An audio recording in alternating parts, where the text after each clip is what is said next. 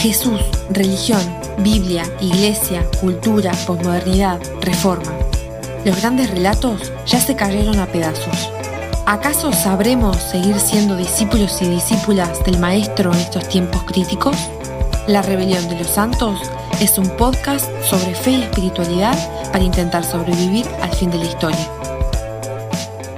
Santiago Benavides es un músico y cantautor colombiano radicado en Canadá.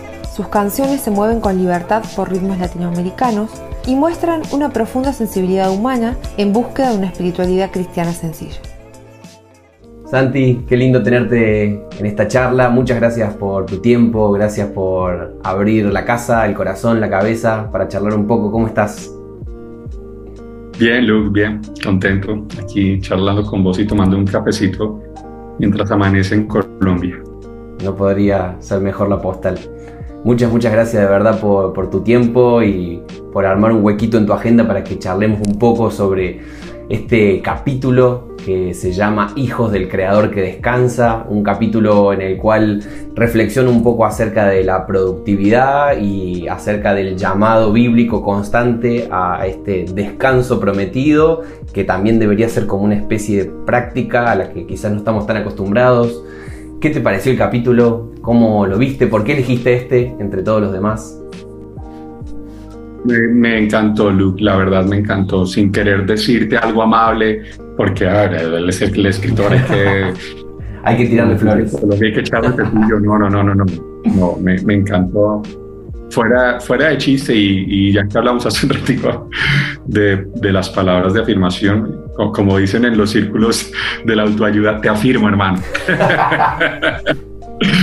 de verdad, de Luke, maravillosamente escrito, lúcido y hubo algo que para, para mí fue como una revelación y es el hecho de que todo, esta, todo esto que tú llamas la, la tiranía de la hiperconectividad, eh, no es solamente a un fenómeno tecnológico, sino que va acompañado de un suceso o de un proceso más bien filosófico, si me explico, un paradigma.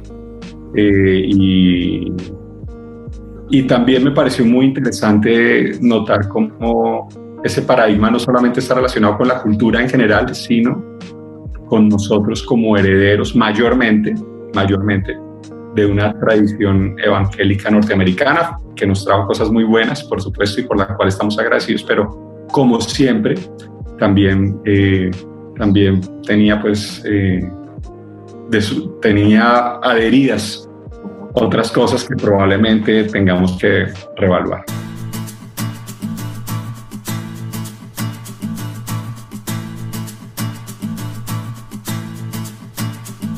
Pareciera que nunca el Evangelio anda solito sin sus ropajes, ¿no? Siempre ha sido un deseo de la iglesia poder eh, delimitar algo así como el Evangelio que se pudiera eh, exportar sin los ropajes y creo que eso muchas veces eh, ha traído grandes inconvenientes por, confundir contenido y forma y cómo en, esas ropas que va adoptando el Evangelio también muchos elementos de la cultura se, manifiestan, se, revelan. Eh, y me gusta mucho algo que dice Humberto Eco, pensando en cómo la cultura eh, abraza como grandes ideas, o, como decías vos también decía, eh, acerca de paradigmas, grandes paradigmas que están en la sociedad. Y Humberto Eco habla de las metáforas epistemológicas, que es como un resumen de toda una forma de ver el mundo. Y creo que, como bien mencionabas, el, la herencia norteamericana o el sueño americano ha sido una de esas grandes metáforas.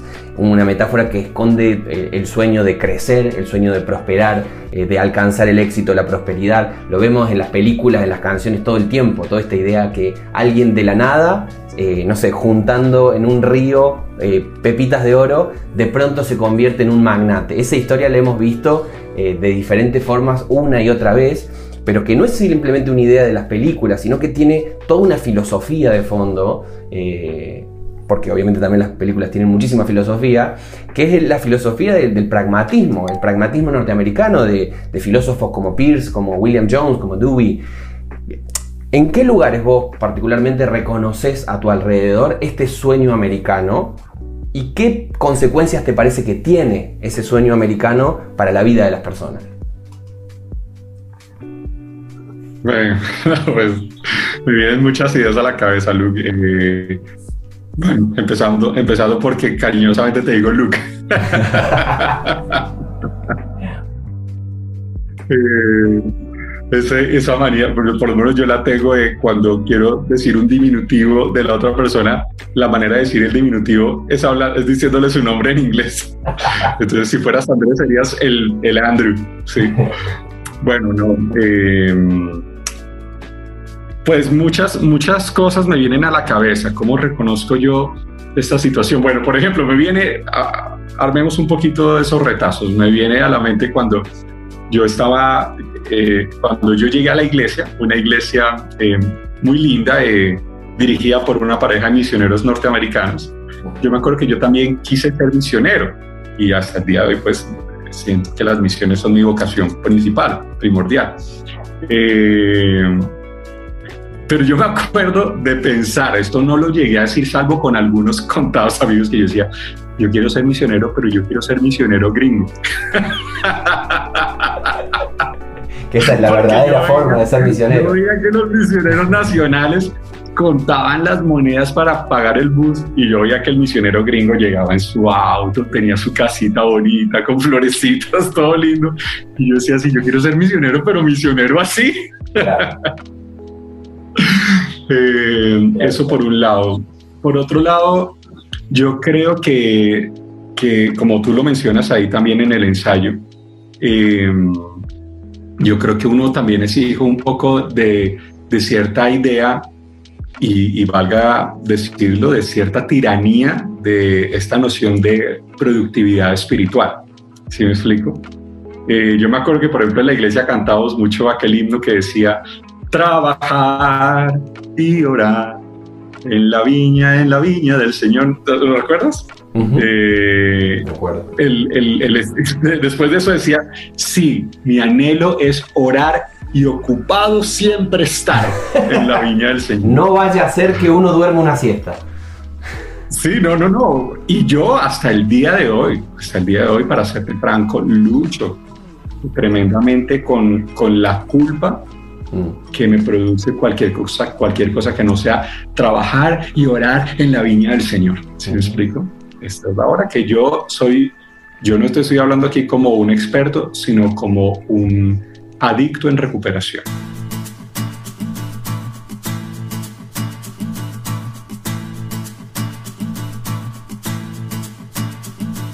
Creo que una vez lo, leía Philip Yancey que decía, eh, yo no escribo sobre estas cosas porque las tenga resueltas, sino más bien porque escribir es mi forma de abordarlas. Un poco así también es mi caso al hablar acerca de, de ser un, hijo del creador que, descansa. Mencionabas esta cuestión acerca de orar y trabajar, que me, resuena con este dicho de los monasterios de hace siglos y siglos, era el ora y labora, eh, orar y trabajar como una forma de vida, como una forma de devoción. Pero es interesante que esa, eh, esa enseñanza cristiana tradicional de orar y trabajar eh, al pasar por el filtro del sueño americano, también ha arrastrado otros elementos de la cultura típicamente norteamericana y nosotros, como lo dijiste al principio, somos una iglesia latinoamericana que ha heredado mucho de las misiones inglesas un poco, pero sobre todo norteamericanas. Sobre todo norteamericanas. De ellos fue que aprendimos el Evangelio. Eh, los misioneros que eh, nos nos predicaron el Evangelio en su rama protestante, podríamos decir, eh, no solamente nos trajeron el Evangelio, sino que arrastraron muchos elementos culturales, desde, no sé, los instrumentos con lo que, los que había que tocar en la liturgia, eh, hasta las formas de vestir, y también elementos de la ética protestante, esta famosa ética protestante que estudió, estudió Weber, eh, acerca de que hay una, este, este deseo de sacarle el máximo de provecho al tiempo para la voluntad de Dios, para darle la gloria a Dios, eh, si bien puede y de hecho tiene eh, consecuencias muy positivas para la vida, eh, al mismo tiempo tiene un lado oscuro. y sobre este lado oscuro es que estamos reflexionando, ¿no? Porque creo que parte de las consecuencias de ese lado oscuro han traído un mundo de frenesí, de hiperconectividad, donde parece que el tiempo vivido tiene que ser siempre un tiempo útil y productivo, eh, con un fin de, siempre para llegar a otro lugar, eh, con poca conciencia del disfrute, con poca conciencia de eh, el vivir en el tiempo. y me recuerda un poco a este letrero que había en Auschwitz, en el campo de concentración, que decía Arbach macht frei, el trabajo te hará libre, ¿no? Y quizás eso es un poco que racionalizado y espiritualizado de muchas maneras en nosotros, sigue latente y no nos ponemos a, entrever cuáles pueden ser algunas de las consecuencias de todo eso. Te, te, pregunto, ¿qué has visto vos en tus viajes por América Latina sobre la forma en la que los cristianos trabajamos, producimos y creamos? Y más concretamente, ¿qué te parece que significa en nuestro contexto latinoamericano algo como la teología de la prosperidad? Mm. Bueno, yo, eh, como te imaginarás, siempre he sido muy crítico al tema de la teología de la prosperidad. ¿sí? Eh, debo decir que para mi sorpresa y para mi, en el buen sentido de la palabra, humillación, eh, las veces que he visitado alguna de esas iglesias a las que iba con mucha prevención, porque son iglesias de estas megas grandes que uno dice que, que salen por ahí en los canales evangélicos, en canales de, de que, que, generalmente uno ha escuchado y quizás uno mismo ha sido partícipe de la crítica en ciertos círculos eh, evangélicos, de pronto un poco más históricos o más académicos, lo que sea.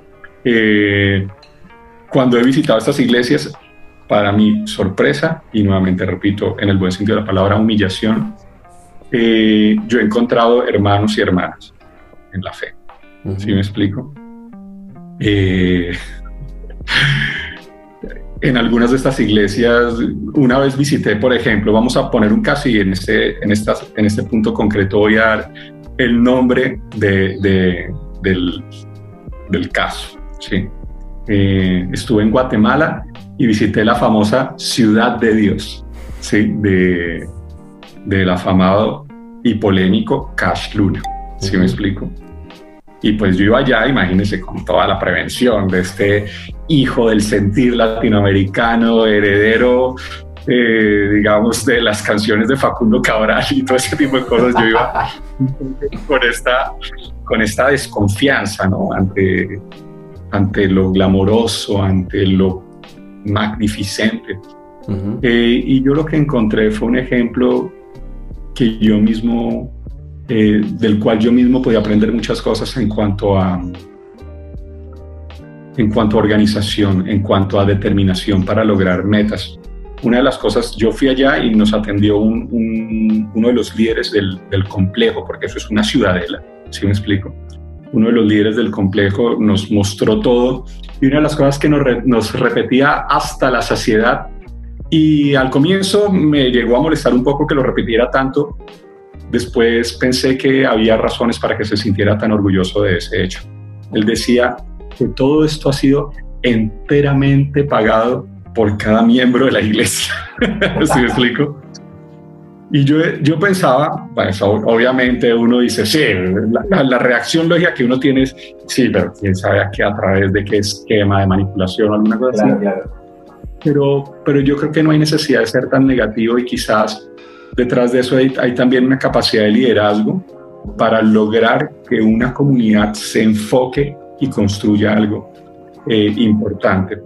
Eh, eso para hablar de la experiencia positiva. Ya había mencionado otros casos que, que de pronto son más, ameritan otro, otro tipo de reflexión.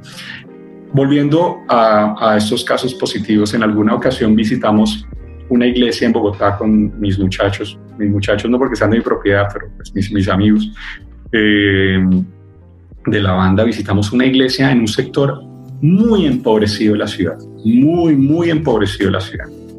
Eh, y llegamos allá y nos encontramos con una iglesia de 3.000 personas.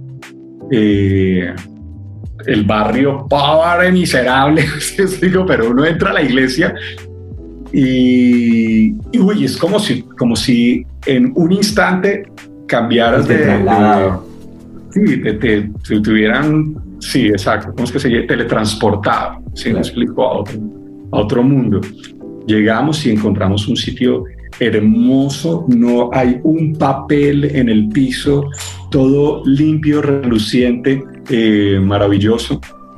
Eh, los equipos de, audio, los instrumentos de los músicos, eh, la tecnología del servicio maravillosa, los equipos, las chicas de la danza, porque son esas iglesias donde la alabanza es con, con danzas muy animadas y todo eso, las chicas de la danza lindas con, su, con sus peinaditos preciosos, todas maquilladitas perfectas. No, o sea, ¿sí me explico? Y la tendencia de uno, la tendencia de uno es a decir, eh, ah, sí ve, ahí está pintada la iglesia, esas iglesias de la prosperidad, el barrio todo pobre y aquí sí todo perfecto, pero la comunidad pobre y muriéndose de hambre. Eh, yo me tuve que callar la boca después de haber tenido ese primer, ese primer pensamiento, porque uno ve que los que tienen la iglesia así son toda esa comunidad. ¿Sí me explico? Y ellos consideran su iglesia como una, una prueba de que unidos y enfocados son capaces de grandes cosas. ¿Sí me explico? Entonces, la iglesia se ha convertido para ellos en una prueba esperanzadora de que si se enfocan, otra realidad es posible. De hecho, el pastor, un tipo muy interesante, eh, me decía que la palabra, hace un rato hablábamos acerca de esas palabras rema, ya que estamos hablando de los contextos pentecostales. No puede faltar. Sí, sí, sí. Él, me decía que su rema para emprender esta obra fue Sofonías 3:12, donde dice, yo dejaré en medio de ti un pueblo pobre, pero que honra al Señor. Tremendo. Entonces, ¿qué pasa? La experiencia que yo he tenido hasta el momento, en, en su inmensa mayoría, cuando he visitado iglesias frente a las cuales tengo una prevención por decir, esta es gente de la teología de la prosperidad, la experiencia que he tenido es que son hermanos en la fe y que aún en medio de una teología frente a la cual yo tengo muchas objeciones, muchas objeciones, aún en medio de eso, la gracia de Dios se abre paso. Porque digamos, en, eh, eh, a propósito de estas, de estas posturas, lógicamente quienes hemos, quienes hemos crecido en otro contexto, en mi caso, y yo creo que también es el caso tuyo, hemos crecido en el contexto un poco del, de los movimientos estudiantiles, acostumbrados a otro tipo de reflexión, empapados de, de las teologías latinoamericanas, de pensar la iglesia desde las bases, desde las comunidades. Es otro tipo de reflexión, ¿sí me explico? Y yo creo que muy fácilmente uno crece con una actitud que descalifica automáticamente este tipo de discurso, pero yo creo que el Señor en su sabiduría nos recuerda uno, ellos son hermanos, la gracia se abre camino aún en medio de esas teologías que consideras tan deleznables. Y en tercer lugar, que no se te olvide, tú mismo cargas errores teológicos tremendos, en medio de los cuales también la gracia, se, la gracia se abre camino. Exacto. Entonces, esas son las cosas lindas. Cosas feas he visto también muchas, ¿no? O sea, una apenas como para reírnos un rato, para reírnos. ¿Sí me explico? Una vez fuimos a una iglesia de pura teología de la prosperidad y entonces uh, íbamos a... Nos han pasado cacharros chistosísimos. Eh, en una, otra, distinta a la que iba a contar, ahorita vuelvo a la otra, eh, cantamos la canción de la casa de mis sueños. Entonces pasa el pastor después de que cantamos la canción, que justamente habla del hecho de, habla del contentamiento, decir, Señor, lo que tú digas, eso va a estar bien, vamos a caminar en fe. Dice, el Señor me ha dado una palabra y es a todos los que le compren el disco a este muchacho, Dios le va a dar la casa de sus sueños. Yo decía, amén, amén. Bueno, eh, hay un conflicto de intereses conflicto de intereses, me echaré impedido teológicamente para opinar. Eh, en otra ocasión eh, fuimos a, una iglesia muy, muy chistoso lo que ocurrió, re contra teología de la prosperidad. Y teníamos un evento, había un evento evangelístico con esos nombres eh, rimbombantes que suelen tener a veces gran noche de no sé qué. O sea, uno, uno, ve el, uno ve el título del evento y uno tiene la impresión de que después de ese evento la historia del mundo será otra. El apocalipsis. Sí, sí, no, algo va a pasar esa noche que, que se reiniciará el contador del calendario mundial. Eh, eh, y entonces estaba lloviendo. Nosotros éramos parte del evento, estábamos ahí, entonces estaba lloviendo y los organizadores muy preocupados pues que la lluvia iba a afectar claramente la, la, la asistencia. Y entonces empiezan a, vamos, dicen, vamos a orar hermanos, y empiezan a decir, Señor, gracias por la lluvia, qué linda la lluvia a través de la cual... Eh, haces que las plantitas crezcan y todo. Y bueno, yo decía, mira, qué, qué, oración tan, tan, estudiantil. sí. Eh, y de un momento a otro, la misma persona que estaba orando tuvo un giro en su oración y dice, y ahora Señor, después de darte, gracias, de haberte dado gracias y alabarte, en el nombre de Jesús, reprendemos esa lluvia. Me hace acordar de, de Lelutier cuando decía, esa amiguita está viva. Claro, hay que, matarla. Así más o menos. Como las enseñanzas de Warren. en resumen, en resumen, he encontrado hermanos, muchos de ellos hasta el día de hoy nos escriben preguntándonos cómo estamos en medio de esta cuarentena que mm. Eh, obviamente eh, ha traído para nosotros consecuencias inesperadas, desafíos aún financieros. Muchos de esos hermanos escriben preguntando cómo estamos, si estamos bien, si necesitamos algo, cuando yo sé que ellos mismos están luchando con los desafíos que implican sostener una estructura empresarial como la de muchas de estas iglesias, que tienen una estructura corporativa, sostenerla en esos tiempos. Y aún así sacan eh, un rincón de su preocupación para preguntarnos cómo estamos nosotros. Así que en general me he llevado buenas y nuevamente auto humillantes sorpresas. Creo que eso es está bueno para sacarnos de las dicotomías. Estos son los buenos y estos son los malos. Es muy fácil hacer eso y es una tendencia muy natural, eh, pero nos saca un poco de eso. Y me gusta también que se ha vuelto un punto común de las investigaciones más antropológicas o sociológicas, como salirse de esa mirada tan dicotómica de los buenos y los malos en cuanto a cuestiones de la, religión eh, y poder tener, poder mirar estas minucias, ¿no? Como cómo son estas estrategias colectivas, por ejemplo, o comunitarias, para poder ir en, pos de alguna cosa, como decía un poquito eso. Eh, me acuerdo de esta frase que no sé dónde escuché por ahí que decía, eh, la teología de la liberación quiso a los pobres, pero los pobres prefirieron el pentecostalismo.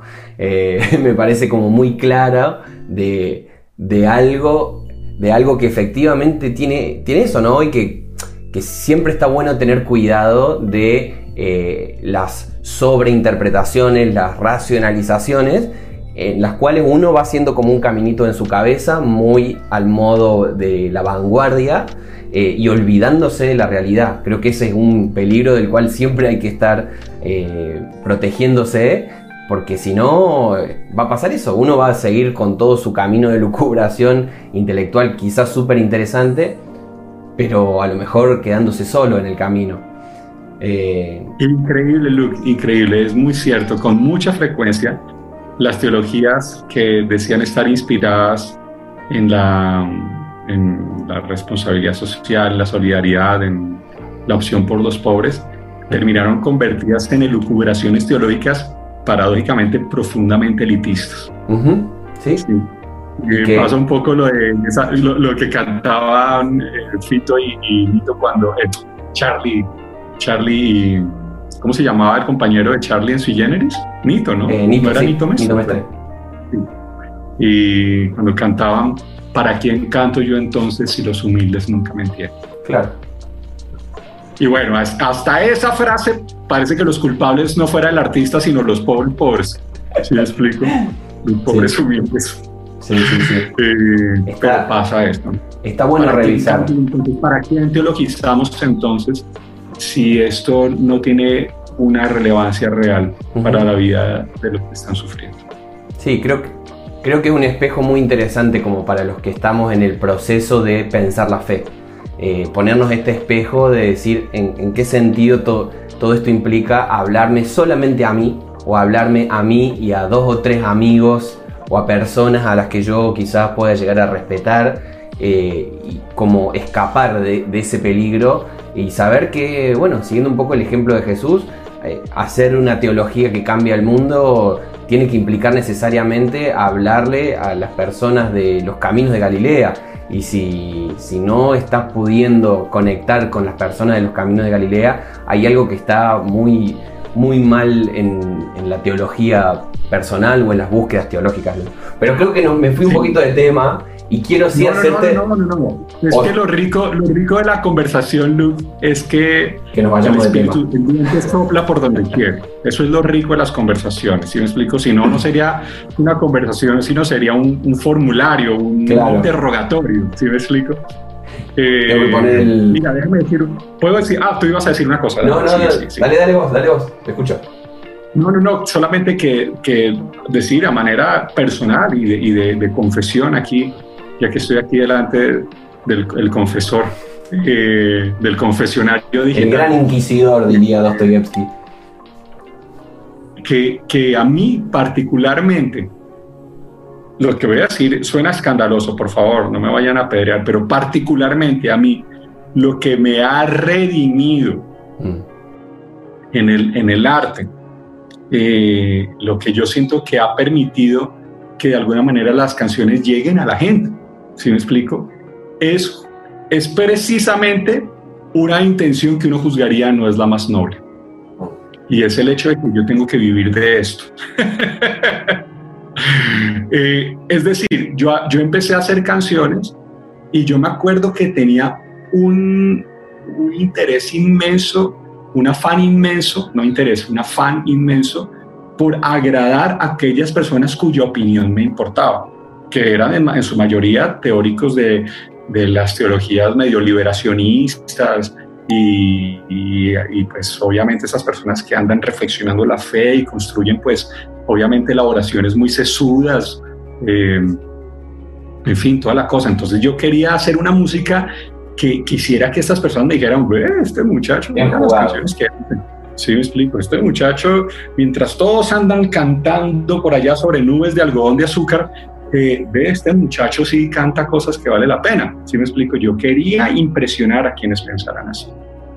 Y curiosamente, lo que a mí me rescató de esa, de esa tendencia, de ese deseo de agradar a, estas personas cuya, cuya opinión me importaba tanto, eh, fue el hecho de que yo decía, sí, pero también tengo que vivir de esto. Entonces por ahí aparecieron canciones que sí, de pronto hablan sobre temas muy cotidianos, muy sencillos, eh, y, que, bueno, conservaron como buena cosa eh, la,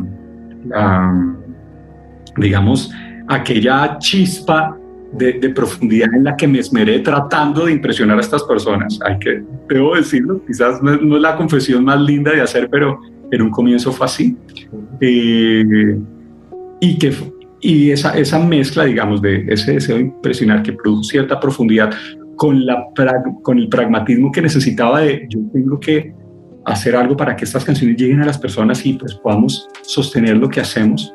Eh, yo creo que fue lo que produjo esta expresión que, que, que, al día de hoy ya, ya sí es, una, es, un, es un sello de mi lenguaje, digamos, y es que me esfuerzo por hacer cosas que sean a la vez disidentes, pero muy sencillas, muy sencillas e incluso algunas hasta humorísticas.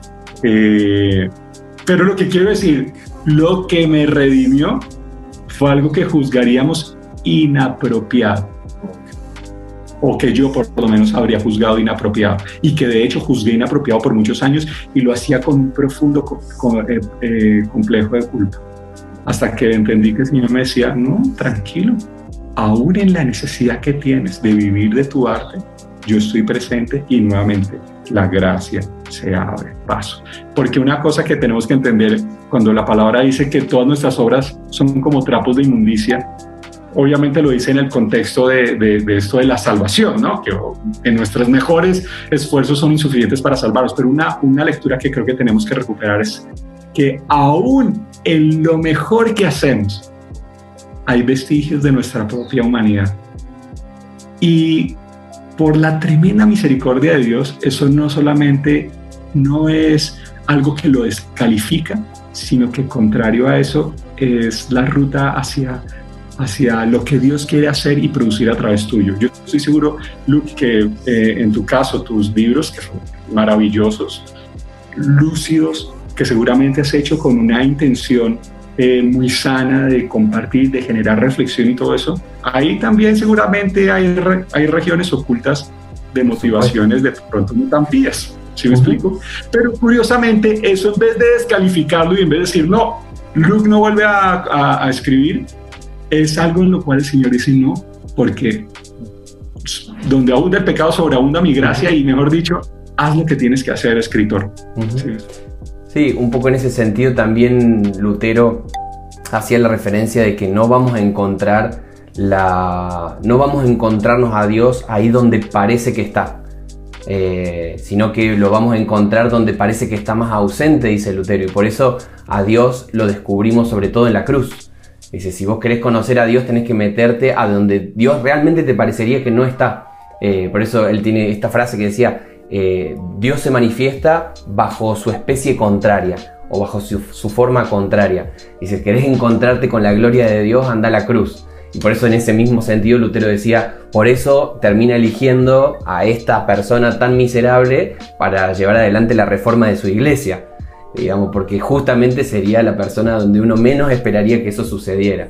Creo que eso siempre nos pega un cachetazo de humildad cuando, cuando podemos empezar a creer que tenemos algún tipo de injerencia en la voluntad de Dios o en los destinos del mundo. Eso nos mantiene en, en nuestro lugar de saber que si si, es, Tremendo, si hay algo de Dios en nosotros, no es porque nosotros seamos vasijas particularmente notables, sino porque hay un gran tesoro adentro de esas vasijas.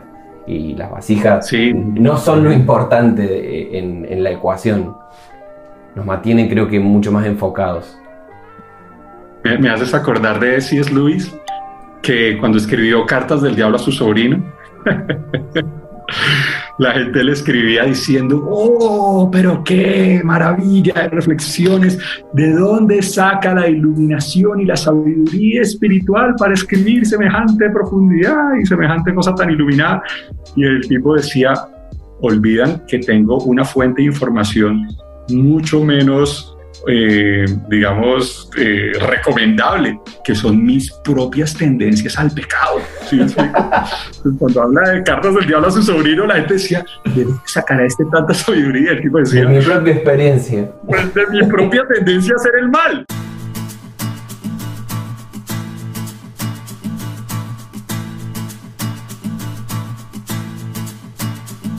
En el alma humana existen dos grandes pulsiones la productividad y el descanso, que siempre están como en una dialéctica, en una puja, en una tensión constante.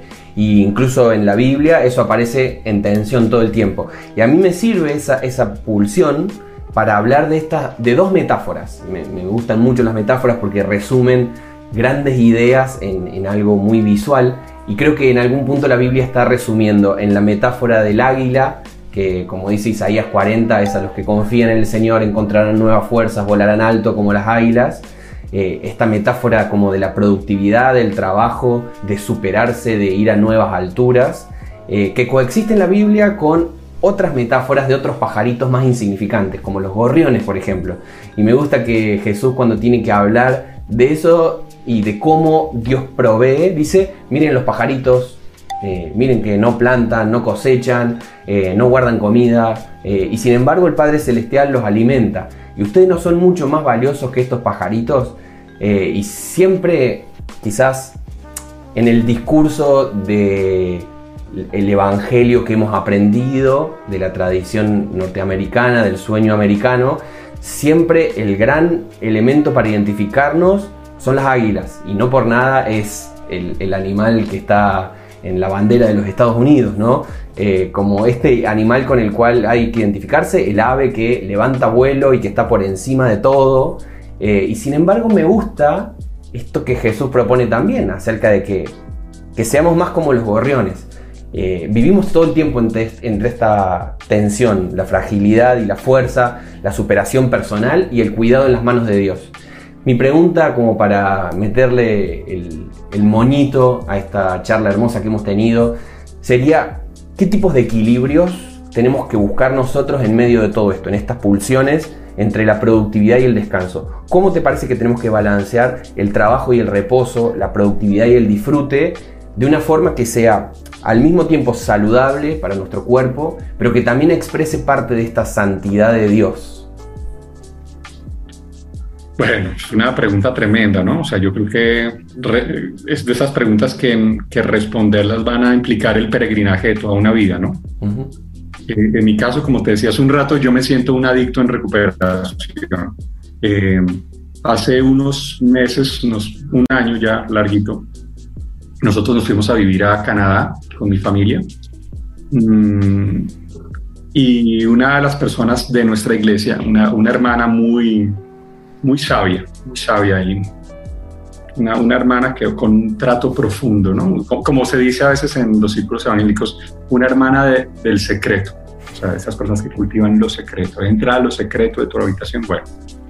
Eh, esa hermana oró por mí y oró de una manera que me, me llamó mucho la atención. Ella en su oración por mí decía, Señor, yo te pido, por favor, que le permitas descansar a Santiago. Y yo decía ella, me alcanzo a dar cuenta de que Santiago no va a ser capaz de descansar por sí mismo. Así que yo ruego tu intervención sobrenatural para que Santiago pueda conocer el don del reposo. Me acuerdo de esa, de esa oración y, y me, me, sorprendió cuando la escuché que ella dijera tan, con tanta seguridad, no va a ser algo que él va a ser capaz de hacer por sí mismo. Sí es algo que tiene que venir como una, así como le dijo Jesús a Pedro, bienaventurado tú porque te lo reveló mi Padre. Bueno, esto es algo que tiene que venir casi que por revelación. Mm. ¿sí? No es algo que se pueda como enseñar, o decir, esta es la receta para hacerlo. Eso en primer lugar. Eh, en segundo lugar, creo que mm, tenemos que entender que las dos, eh, las dos situaciones coexisten y son necesarias en la vida porque pues tampoco, como tú mismo decías en, el ensayo, no, no, no queremos, digamos, eh, convertirnos sencillamente en meros contemplativos que se retiran completamente del mundo, pero tampoco podemos caer en el extremo del activismo que termina siendo que justamente hoy en día tenemos casos, estadísticas escandalosas de burnout, especialmente entre los pastores, que tiene la concepción del pastorado moderno que es algo que está matando a quien la ejerce. Por favor. Tremendo. ¿Sí me explico? Eh, pero tenemos que entender pues que sí, que, nos balanceamos entre esos dos, entre esos dos polos. Yo creo que una, una idea interesante ah, que nos puede ayudar en este peregrinaje, en, en, esta, en este discernimiento, no hay respuestas sencillas, pero hay procesos de discernimiento, está en Juan 15, cuando el Señor eh, dice, yo los he escogido a ustedes para que, den, para que den mucho fruto y fruto que perdure. Alguna vez leí un libro de, mm, eh, de Henry Nowen, ¿sí? El, famoso autor, sí, el famoso autor de, del El Hijo Pródigo, el retrato, este libro sobre el Hijo Pródigo frente al cuadro de Rembrandt. Ese libro se llamaba Señales de Vida así se llamaba, un librito muy sencillo, muy lindo. Y él decía que aquí en este, en este texto Jesús nos deja ver que el sentido de la vida no está en la productividad, sino en la fecundidad. No está en la productividad, sino en la fecundidad. Y que lo que diferencia la productividad de la fecundidad es que el, el resultado de la fecundidad es un fruto que perdura. ¿Sí me explico? en tanto que el resultado de la productividad pues es un fruto que, que nos comemos, que paga, con el que pagamos las facturas, si me explico? Y que sencillamente pues tiene su caducidad. El otro es un fruto que perdura. Entonces, eh, él nos decía, es importante entender que el sentido de la vida no está en la productividad, o por lo menos el llamado de Jesús, por lo menos el llamado de Jesús, no está hacia la productividad, sino hacia la fecundidad. Y yo creo que esa puede ser una reflexión iluminadora en ese sentido. a propósito de esto, hace unos meses eh, estábamos con Dianita, mi esposa, y fuimos en Canadá a visitar a una abogada eh, de inmigración eh, que nos ofreció darnos media hora gratis. Y bueno, media hora gratis con una abogada de Norteamérica, eso hay que aprovecharlo. Entonces fuimos. Eh, ella, mm, ah bueno, no, no fue que nosotros le pedimos esa media hora gratis, sino que que parte de, su de sus servicios consiste en que hay, reúne a personas que están interesadas en cómo dinamizar sus procesos migratorios eh, y les da una asesoría de media hora. Nosotros fuimos, recibimos la media hora gratis, por ahí hicimos un par de preguntas con Dianita, mi esposa. Cuando terminamos, bueno, la doña se despide muy amablemente, pan, se va. Cuando después viene el asistente, o no ella en persona, sino el asistente, y nos dice, ok, ustedes tenían media hora gratis con la doctora, eh, se pasaron seis minutos por tanto, en este momento nos adeudan 40 dólares. 30 y punta de dólares plus, plus taxes, es decir, más impuestos. Si ¿Sí explico? Que es la, es la frase que más odio del inglés, el plus taxes. Uno cree que va a pagar algo, pero siempre está escondido en algún, en algún lugar el plus taxes. Así que entonces nos dice, ustedes leen a la doctora esta 30 y punta de dólares por, por cuenta de estos seis minutos que se pasaron. Mm. taxes, me acuerdo que la cifra era 40 dólares. Eh, yo tuve un, arrebato de ir a Santa. no, no era ir a Santa, era como de dignidad. Era como decir, no nos informaron esto, no vamos a pagar por una letra menuda respecto a la cual me siento engañado. Y me acuerdo que eh, le dijimos eso a la chica muy tranquilamente. Eh, y no tirando la mesa no, no, no, sin levantar, sin, latigar las mesas. Eh, finalmente no, no los pagamos. Pero el punto es que me hizo acordar que se desprende de toda esta ética de trabajo norteamericano mm. eh, la concepción de que, eh, como, dice, como decía Marcos Munstock de Lelutier, time is money. El, tiempo, es un money. y bueno, todos sabemos que no, time is money es el tiempo es dinero. Entonces, eh, sobre esta situación, yo quedé tan afectado, dándome cuenta de que verdaderamente estamos en una sociedad donde el tiempo es dinero. Y si el tiempo es dinero, entonces la vida es dinero. Y entonces todo lo que no sea hacer dinero eh, es una pérdida de tiempo bajo esa perspectiva. Entonces, si tú eres un compositor y haces canciones, pero tus canciones no van a volverte rico, estás perdiendo el tiempo. Si tú eres un escritor y tus libros no van a ser bestsellers, estás perdiendo el tiempo si tú eres un escultor y tus esculturas no, no van a terminar en, una en, la Quinta Avenida de Nueva York costando millones de dólares por regalías, estás perdiendo el tiempo. Si tú eres un observador de pájaros, pero no vas a convertirte en un experto ornitólogo que dicta talleres, talleres eh, generosamente reconocidos alrededor del mundo, estás perdiendo el tiempo. Hace que esta noción extrema de la productividad hace que todas las cosas que nos producen placer y deleite y que son estampa de la imago de, de la imagen de Dios en nuestra vida, eh, eh, se conviertan en una soberana pérdida de tiempo.